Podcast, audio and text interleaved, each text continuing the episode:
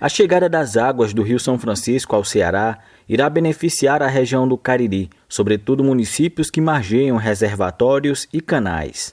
O deputado estadual Guilherme Landim diz que a transposição é fundamental para garantir o abastecimento para diversos municípios caririenses. Bom, Robson, é, a chegada das águas aqui para o Cariri é fundamental para que garanta abastecimento de água para diversos municípios da região.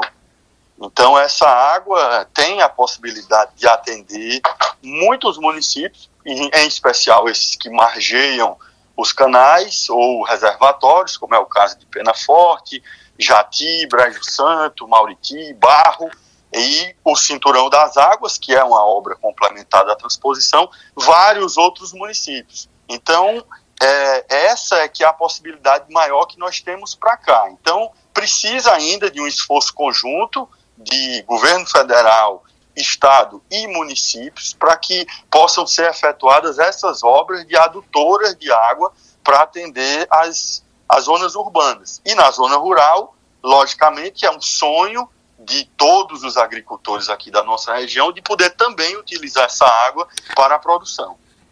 Landim preside a Comissão Especial de Acompanhamento das Obras da Transposição. Agora a preocupação fica por conta da distribuição e do preço da água. O grande gargalo que nós temos hoje é o custo que essa água terá para o consumidor final. Para vocês terem uma ideia, é lógico que isso vai ser avaliado conforme começar a, a chegar a água, mas existe uma previsão de custos por parte do governo federal que foi repassado para os estados, e nessa previsão, pela demanda que o estado do Ceará solicita, que é 12 metros cúbicos por segundo, o custo que o governo do estado teria que pagar ao governo federal por essa água é de algo em torno de 30 de 300 milhões de reais por ano. Então é uma água que chega muito cara por conta do gasto que é feito para bombear essas águas nas várias estações de bombeamento que existem em outros trechos. Aqui no Ceará nós não temos nenhuma estação de bombeamento, é tudo por gravidade, mas em outros trechos existe. Então é um custo muito alto, é uma água que fica mais, é, é, é, é mais cara do que uma água tratada por conta de todo isso que eu já falei. Então tem que se analisar alternativas para baratear esse custo e, com isso, que não seja repassado para o consumidor final, em especial os pequenos produtores. É lógico que, é, em havendo excesso de água, o setor produtivo, grandes empresas forem utilizar, ou grandes centros urbanos, tem um custo X, mas para os produtores é esse o nosso pedido, que possa ter um custo menor. Entendi. É, existe uma disputa histórica né, sobre quem seria, digamos, o pai da transposição. Né? Tem essa questão. O que, é que o senhor pode dizer em relação a isso? Bom, o que eu tenho a dizer em relação a isso é que esse é um grande erro do Brasil e é, a gente fica vendo agora que muitas pessoas falam em nova política, em nova forma de fazer e continuam com os mesmos erros. Uma obra como essa não é de governo nenhum, isso é uma obra de Estado.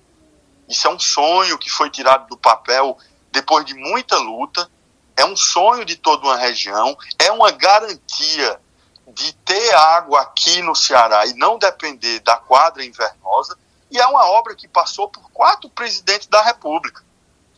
Então, é, teve aí o presidente Lula, presidenta Dilma, Michel Temer e agora Bolsonaro o governo Bolsonaro executou menos de 3% dessa obra. Então, é, acho que cada um deles contribuiu, mas o benefício fica para a população e essa obra tem que ser levada como uma obra de Estado e não de governo. Entendi. Para finalizar, o senhor faz parte né, de uma comissão interestadual, Ceará, Pernambuco, Paraíba e Rio Grande do Norte. O senhor pode resumir para que, é que serve, o que é que é discutido nessa, nessa comissão? Bom, nessa comissão nós discutimos os diversos gargalos que existem nessa obra ainda.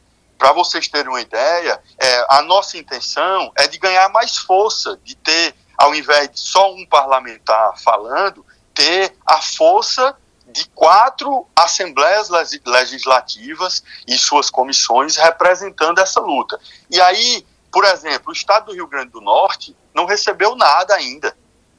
Uhum. Não tem nada de obra no Rio Grande do Norte. Então, é também é, é, é uma obrigação nossa que vamos receber a água agora, lutar e falar, gritar, pedir para que outro estado possa ser beneficiado também. Nós temos vários problemas, Robson, nas vilas produtivas rurais, que quem não conhece a obra, como eu conheço e acompanho praticamente semanalmente essa obra, visito as vilas produtivas rurais, foi, foram as pessoas que tiveram as suas casas, é, foram desalojados por conta das obras e receberam uma casa com uma parte de terra nessas vilas produtivas rurais.